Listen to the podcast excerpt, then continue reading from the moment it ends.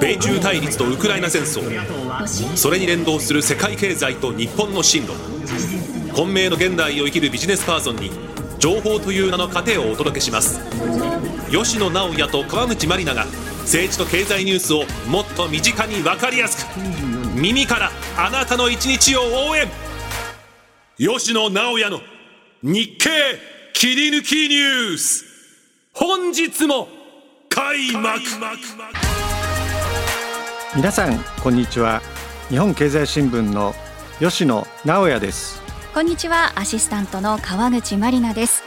さあこの番組は日経の政治経済ニュースの編集責任者を務める吉野さんが政治を中心とした最新のニュースを深掘り。さらにこの先起きる政治日程などの注目ポイント政治記事の裏側などを熱く伝えてまいりますさあ吉野さんもう今も暑い日続いてますね。そうですね。もうクーラーなしでは眠れませんよね。本当にそうですよね。そんな中で吉野さんが最近気になるホットな話題は何でしょうか？メジャーリーグの話題ですね。阪神からオークランドアスレチックスに移籍した藤浪晋太郎投手がですねボルチマーオリオーズに移ったことです。さすが野球好きの吉野さん。気になった理由っていうのは何ですか？あの私は阪神ファンではないんですけれども、ええ、このオリオールズはですねワシントン近郊のメリーランド州にあるチームでして、え、ホームグラウンドがあるボルチモアのカムネンヤードにですね、うん、私実際何度か足を運んだことがあります。で私はメリーランド州に住んでいたことがあってですね、当時の自宅からだいたい車で45分ぐらいの場所でしたね。でこのボルチモアってどういうところかっていうとよくあの治安が良くないというようなあの話題もあってそれはその通りなんですけれども、野球の神様と称されたですねベーブ・ルースが生まれた土地でもあるんですよね。なるほどあのなんでこのオリオールズ藤浪投手獲得したんでしょうか？オリオールズはですね、現在アメリカンリーグの東部地区の首位に立っておりますね、でアメリカというのはですねディビジョンシリーズチャンピオンシリーズワールドシリーズとこの3つのシリーズがあってですね、おそらくオリオールズはですねワールドシリーズまで見据えてですね中継ぎでまあ活躍してたですね藤浪投手に目をつけたんではないかと思います。もう鍵になる選手ってことですよね。はい、あのとはいえこの藤浪投手移籍当時なかなか結果がね難しかったですよね。そうなんですね。最初あのスターターって言って先発投手だったんですけど、えー、結果が出なかったんですけれども、最近はですねストレートの球速が100マイル、160キロを超えてですね、しかも制球も安定してます。えー阪神の時はですね制球が安定しなくてですね、いいと思えば悪くてですねなかなか定着しなかったんですが制球も良くなったことでですね防御率も改善されてます。で東部地区っちゃどういうチームがあるかというとですね、皆さんご存知ある名前で言うとニューヨークヤンキース、これは名門ですよね。それとオリックスかオリックスのですね吉田選手が移籍したボストンレッドソックス、はい、このチームも有名で、まあ、この中でですね、まあ、藤浪投手は戦っていくんで、はい、まあ言ってみれば文字通り力が試されると、まあ、メジャーリーグファンとしては非常に楽しみな、まあ、移籍になったんではないかと思いますね。ワクワクしますね。一野球ファンとしてももう吉野さんもニヤニヤが止まらない感じで、はい。はい、熱く語っていただきました。もう本当に大谷投手だけではなくね、うん、今後は藤浪投手の今後の活躍も吉野さん注目ですね。はい。その通りです、はい、では今週も始めてまいりましょう。この番組は日本経済新聞社の提供でお送りしています。今週の日経ニュース。3カウントこの時間は7月18日から7月24日までの日本経済新聞の記事の中から注目ニュースを3カウントでお伝えします。今年1月から6月の訪日外国人は1071万人。消費単価はコロナ前超え。政府観光局は19日今年1月から6月の訪日外国人の人数を発表し1071万2000人だったことが分かりました。また19日観光庁が発表した2023年4月から6月の訪日外国人の旅行消費額は1兆2052億円で2019年の同じ時期の95.1%まで戻ったことが分かりました。訪日客1人当たりで見た旅行支出は20万5000円で2019年の同じ時期に比べ32%増えています。さあ前回の放送のフォワードルッキングで吉野さんから1月から6月の訪日客の統計に注目という話ありました。6月もやはり回復が続いたようですね。そうですね。明るいニュースだと思います、はい、1月から6月トータルで見るとですね、うん、訪日客は1000万人を超えましたね。これは新型コロナの感染拡大前のですね2019年の同時期と比べて6割ほどの水準に回復したことになります。はい。ではコロナ前の水準に戻るには何が課題になりそうでしょうか？はい。アジアや米欧の人がですね日本を旅行してみたいと、まあ、気持ちは強いと思うんですけれども、えー、まだ航空便の数がですね完全には戻ってないんですね。ねまあ、全日空 ANA を例にするとですね6月末時点の国際線全体の便数はコロナ前の6割強の水準なんですね。あまだそのぐらいなんですね、はい、意外でした。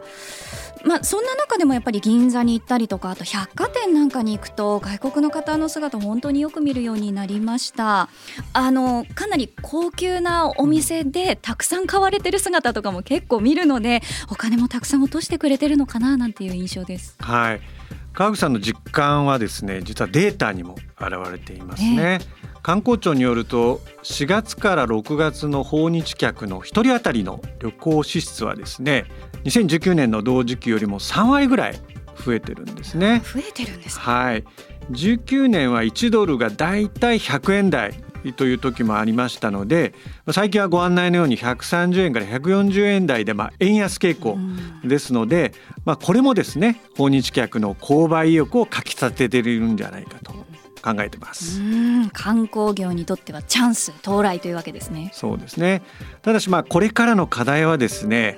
まあ、訪日客を東京など大都市だけじゃなくてですね、まあ、地方にも呼び込むことだと思いますね。我々にとって日常的な風景も外国人にとっては実は珍しいと思います。東京のビル街はですね、まあ、外国とさほど変わらないかもしれませんので、まあ、ぜひ足を伸ばしていただきたい。例えば、東京から電車に乗ってですね、まあ、湘南まあ、鎌倉茅ヶ崎に行くとですね、うん、海もありますし仏閣もありますし、まあ、おすすめですね、うん、最後は茅ヶ崎出身の吉野さんの個人的な思いも入りましたけれども やはり地方が活性化するとねそれが全国に波及していくっていうパワー絶対あると思うのでぜひね地方も海外の方たくさんあの楽しんでもらいたいなと思います、はい、では続いてのニュースこちらです。アメリカゴールドマン・サックスが58%減益。投資銀行市場取引が低迷。アメリカの金融大手ゴールドマン・サックスが19日に発表した2023年4月から6月期決算は純利益が前の年の同じ期間と比べ58%減の12億ドルでした。主力の M&A 助言などの投資銀行やトレーディング業務の不振が続きました。リテール事業の縮小や不動産市況の悪化に伴う損失も重荷となりました。先週はアメリカ企業の決算が相次ぎました。ゴールドマン・サックスの純利益が減っているというニュース今回取り上げてますね、うん、FRB の利上げがまあ多分背景にあると思うんですね、えー、まあ、貸し出しによる金利収入は伸びて、まあ、増益にはなってるんですけれども、うん、まあ、ゴールドマンに至ってはですねそこはなかなか苦戦したということだと思います。あの減益となった大きな理由なんでしょうか？ゴールドマンの純利益は50%減でしたね、えー、シティグループやモルガン・スタンレーも減益でしたがゴールドマンの業績不振がまあ突出した形になりました。まあ、現役の理由なんですけども要因はいろいろあると思うんですけれどもゴールドマンが得意とする、まあ、企業の資金調達やですね M&A がまあ、ちょっと厳しかったかなという印象ですね。まあ、もしかしたら投資銀行を取り巻く環境というのもですね合わせて厳しいのかなというふうに感じております、はい、この M&A の需要がなくなってきているっていうことなんでしょうか？企業の市場を通じた資金調達や M&A はですねこれまで低金利と金余りがまあ、その定流にあったんですね。まあ、その局面が変わったのが、まあ、昨年頃からではないかと。いうふうに見られてます。それは何が理由なんでしょうか？もうパッと思いつくのはですね、やっぱりウクライナ侵攻ですよね。これによってまあ原料が高騰しましたし、それに伴ってまあインフレが進みましたよね。まあ、インフレが進んだことで FRB がですね利上げを始めてそこ引き締めにまあ、かかったんですけどそれがまあ投資銀行投資ビジネスにおいてはですね、まあ、冬の時代ということになったのではないかと私は思っております、うん、そうした背景が考えられるんですねただですねこの一方でゴールドマンの株価は上がったっていうことなんですけれどもこれはなんで上がったんでしょうあの株価っていうのはですねいろいろな思惑がありますので、えー、下がったと思えばそこを狙ってくるという人たちも投資家もいればですね上がったら上がったりで、まあ、それはいろいろあるんですけど、まあ、今回上がったという要因を一つ探すとすればですね、はい、まあ、ソロモン CEO の決算説明会を受けてですねまあ、業績の底入れへの期待が高まったということだと思うんですね。それで終値がまあ上昇したと。でアメリカの株はまあ先週は好調でした。今週は FOMC もあるのでニューヨークダウの動きがですね、まあ、関心事となります。もう投資家の皆さん眠れない日が続きそうですね。もう本当ますます目が離せません。さあでは続いてのニュースこちらです。LNG 安定供給の準備ある。カタール首長岸田総理に伝達。岸田総理大臣は18日訪問先のカタールの首都ドーハでタミム首長と会談しました。世界有数の生産量を持つ LNG 液化天然ガスの安定供給を要請しました。これに対しタミム氏は増産計画を睨んだ日本企業の権益確保を念頭に準備はあると答えました。さあ吉野さんカタールで液化天然ガスについて話し合ったということですね。はい。カタールはですね世界の LNG 輸出の2割を占めてます、はい。ウクライナ侵攻を受けてですねヨーロッパはロシア産の LNG 依存からの脱却に動いてるんですね。そこでカタールがですね有力な代替先になるんです。日本はこの LNG の9%をロシアに頼っているっていう話も聞いたんですけれども。その不安をですね、政府は当然共有しておりまして、はい、まあ、多角的な調達の確保が、まあ、急務となっておるんですね、はい、で日本企業はですねヨーロッパとの競争を勝ち抜いてですね、まあ、カタールでの権益を取らなければならないんですね。そういうことなんですねこの LNG は石油とか石炭に比べてかなりクリーンなあの化石燃料として注目されているということなんですけれどもそうなるとやっぱり世界中で需要が高まっているということになるんでしょうね。おっしゃる通りですね。カタールは2つの増産プロジェクトというのを進めておりまして、えー、まあ、完成すればですね生産能力が現在の1.6倍にあたる年1億2600万トンになるんですね。かなり増えますよね、はい、まあ、ただこうした中で日本はこのカタールの LNG をめぐって手痛い経験があると伺ったんですけれどもこれ何があったんでしょうか？ですね。あの東京電力ホールディングスと中部電力が火力発電燃料事業を統合したジェラという、えー、まあ、会社があるんですけれども、はい、2021年の12月にですねカタールからの調達の過半を占めていた年500万トン超の契約をこう終了させちゃったんですね。でその2か月後にウクライナ侵攻が始まって LNG の重要性一気に高まってしまったという流れですよね。そうなんですその契約を打ち切ったまあ、打ち切る打ち切れないって時にですね、うん、カタール側はかなり強く日本に不満と不信を強めたんですね。なのであの時契約を一方的に終了させたんじゃないかという思いがカタール側にあるんではないかと、まあ、思って、まあ、岸田首相が自らですね、まあ、今回訪問をしてですね、まあ、関係修復にまあ、乗り出したということで、先ほどのそのカタールのですね主張の言葉というのはですね、そういう意味からするとそういう言葉を引き出したということで、まあ、今回の訪問はですね、うん、私はまあ成果があったのではないかというふうに考えております。まあ、信頼関係は、まあ、ひとまず修復できたと考えていいんでしょうか？そうですね。これからかもしれませんけれども、えー、あの契約打ち切った時のなんとなく、まあ、不満、えー、不信というのはですねかなり、えーそぎ落とされたというとあれですけど、うん、低くできたような期待があります、はい。まあ、これからどうやって信頼関係をこう築いていくかというところも大事になりますね、はい、以上日本経済新聞から注目ニュースをスリーカウントでお伝えしました。今週のフォワードルッキンさて吉野さんが今週注目している、えー、日程は何でしょうか？今週はですね日銀の金融政策決定会合を取り上げたいと思います。はい。どこがポイントになるでしょうか？金融政策の変更というのはですね、まあ、我々の身近な生活にも影響するんですね、はい、例えば住宅ローンです、まあ、日銀が金融緩和をもし修正するとですね、まあ、利上げに近い政策変更にまあ踏み切ってですね住宅ローンの金利っていうのも当然それに付随して上がることになります。ですよね。注目している方も多いかと思います。為替も円高に触れますよね。特に今回の会合はですねまあ、政策修正があるのか否かと、まあ、これは実はあの上田新日銀総裁になった頃からまあ言われてるんですけれども、えー、まあ、これがいつかいつかという意味で、まあ、今回も注目されます、はい。まあ、確かに最近は円高が進んだかなと思うと次の日には円安が進んでいると為替の動きが非常に読みにくい状況吉野さん続いてます、ね、そうなんですね。で我々もその、まあ、分析をしなきゃいけないので、えー、まあ、この円高はなんで円高なんだと。じゃこの円安は円なんで円安なんだと、これが1日ごとに起きるとですね前日こう説明したじゃないかと。これなんかいたちごっこみたいになってしまうので、まあ、その辺はですね我々も冷静にしかしながら起きたことをですね着実に報じていかなきゃいけない。そういうこうジレンマなのか悩みなのか、まあ、そういう感じの日々が続いております。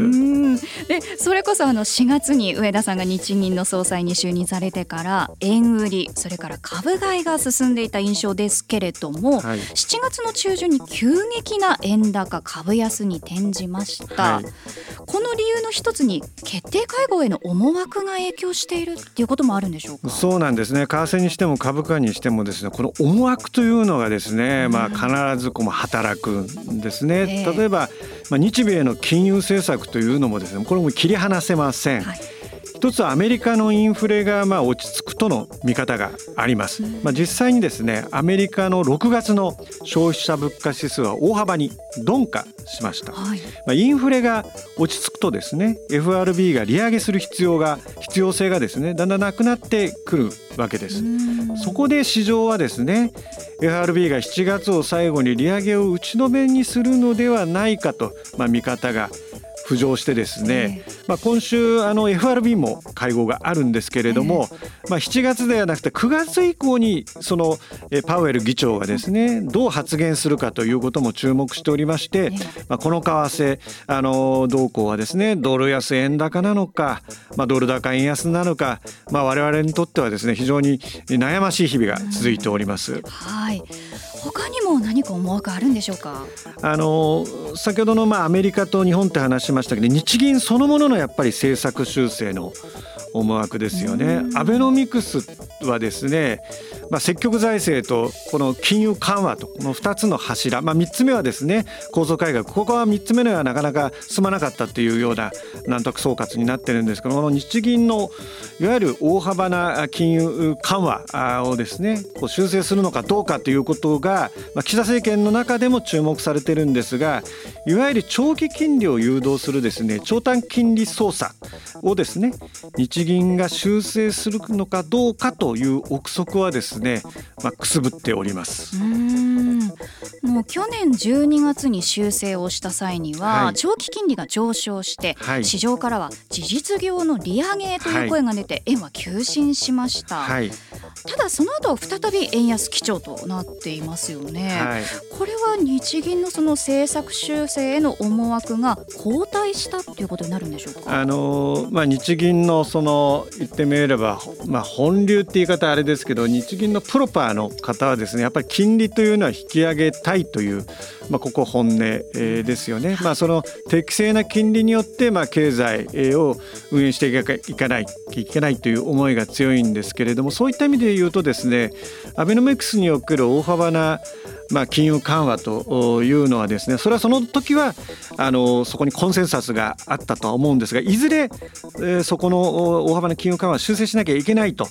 いうところで市場も我々も含めて見てるんですけれども例えば先日の18日にインドで開いた G20 の財務省中央銀行総裁会議の後の記者会見でですね、はい、上田日銀総裁が長短金利操作の早期修正にまあ否定的な姿勢を示したんですね。はい、でこの発言を額面通り受け取ってまあ円が下落したということだと思いますね。ということは今回はその政策修正はなさそうと見ていいんでしょうか？まあこれはあのこれから上田日銀総裁の発言をどう見ていくかとつまり言ったことそのまんまであるのか言ったこととちょっと違うことをするのかどうかそういう意味からするとですね極めてこれから先どういう発言するかというのが18日の発言を踏まえてですねあの我々にとっては重要でして、まあ、6月の金融政策決定会後後の会見ではですね、えー、長短金利の操作の修正に関してはサプライズやむを得ないとも述べているんですよね。でどっちなんだと。いうのはですねその時までわからないと まあいうことかなと思います。じゃあもう吉野さんの分析のいたちごっこは続くということですね。はい この日銀の金融政策決定会合27日と28日に行われます以上今週のフォワードルッキングでした今週のインテリジェンスこのコーナーは政治記者として長年政治の表舞台から舞台裏まで取材を続けてきた吉野さんがその経験をもとにより深く政治ニュースを知るための情報を皆さんにお伝えしていきます。さあ吉野さん今週のテーマは何でしょうか？内閣支持率7月はなぜ下がる？というテーマで話していきたいと思います。はい日本経済新聞はですね原則として毎月1回定例で電話世論調査をまあ実施してるんですねこの10年間の7月の調査結果を見るとですね7月は前回調査、まあ、前回といっても大体6月なんですけれども、え支持率が下がる傾向が多いんですよね。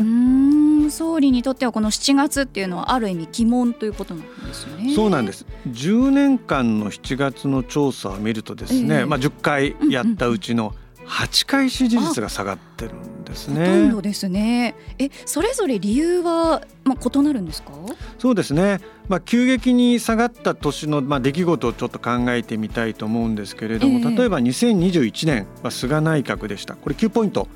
下がったんですけど、これはもうコロナの感染の再拡大が影響しました。うん。その前の安倍内閣はいかがでしょう？？2017年の安倍内閣でですね10ポイント低下したということがありました、うんはい、この時はですね直前の都議選で自民党がまあ歴史的に惨敗したと。いうのと家計学園問題というのは当時ありましてそこで政権批判が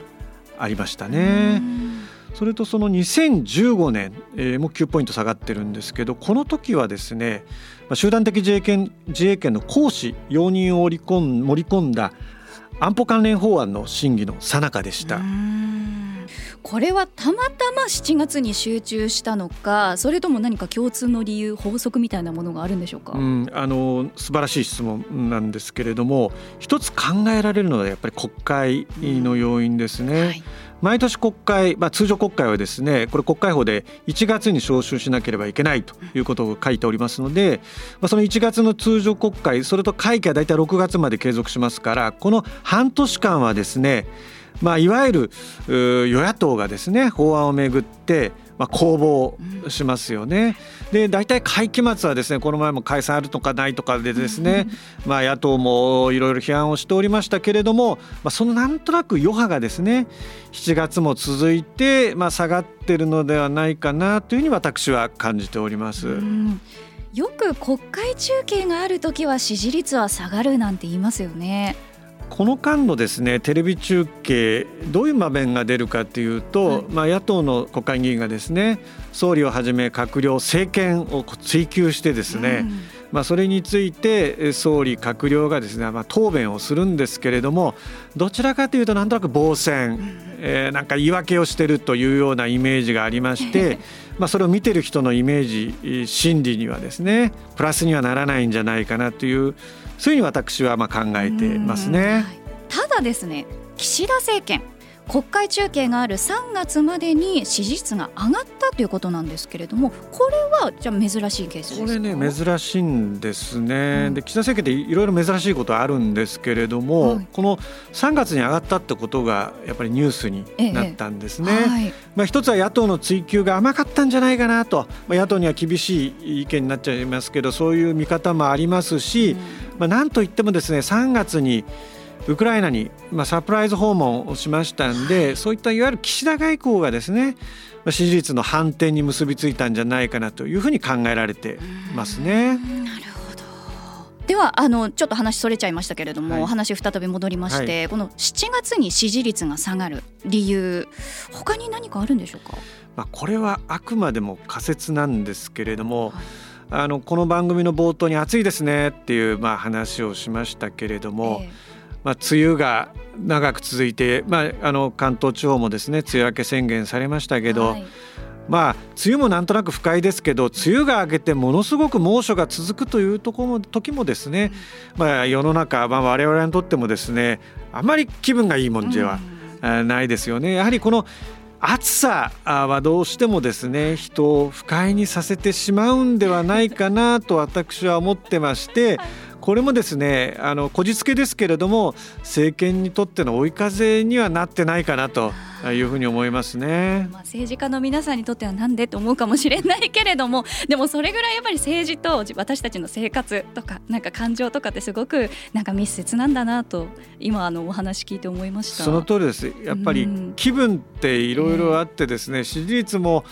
じゃあ我々本当に政策のね一つ一つを細かく知ってるわけではないじゃないですか。だからまあ身の回りに起きたことでですね、うん、どうしてもこのそれが政権にきつく出たり、まあ、その逆もあるんでね何とも言えないんですけど今川口さんが言われたようにですね、まあ、身近な生活とその政治内閣支持率というのも切っても切れないとい。うことだと思います。はい、はいさあこの7月の世論調査で岸田内閣の支持率はどうなるのか。月末の調査に注目です。今週のインテリジェンスのコーナーでした。さてエンディングです。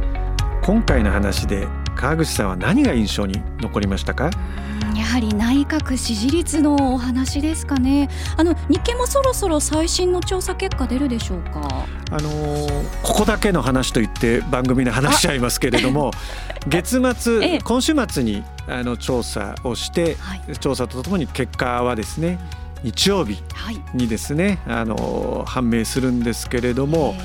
ー、岸田内閣の、まあ、支持率先ほど言いましたように12月昨年12月35%まで下がったんですね。はい、ですので、まあ、今週末の支持率我々が注目している数字はやっぱり35%を上回るのか下回るのか、はい、まあ、各社あのいろいろ今支持率出ておりまして、はい、まあ、かなり下がっておりますね、はい、で先ほどの7月というのはどうしても下がるっていう話をしましたので、まあ、ここで7月に支持率がまあ下がるのか上がるのか特にあの政権はですね、えー、日本経済新聞の世論調査というのは非常に注目しておるんですね。まあ、その理由はですねあのまた後日別の回で あの細かく言いますけれどもそういった意味でですね今週末日経新聞35%と、えー、上か下かというのをですね皆さん関心を持って見ていただくと、世論調査の見方というのも若干変わってくるかなと思いますね。はい、キーとなる数字は35%ということです。吉野直也の日経切り抜きニュースこの番組はアップルポッドキャストや Spotify をはじめ各種ポッドキャストサービスで配信しています。最新の配信を聞き逃さないためにも番組のフォローをお願いします。また番組を聞いて元気になったためになったという方は番組の評価とフォローをお願いします。それでは皆さんまた来週お会いしましょう。吉野直也と川口まりなでした。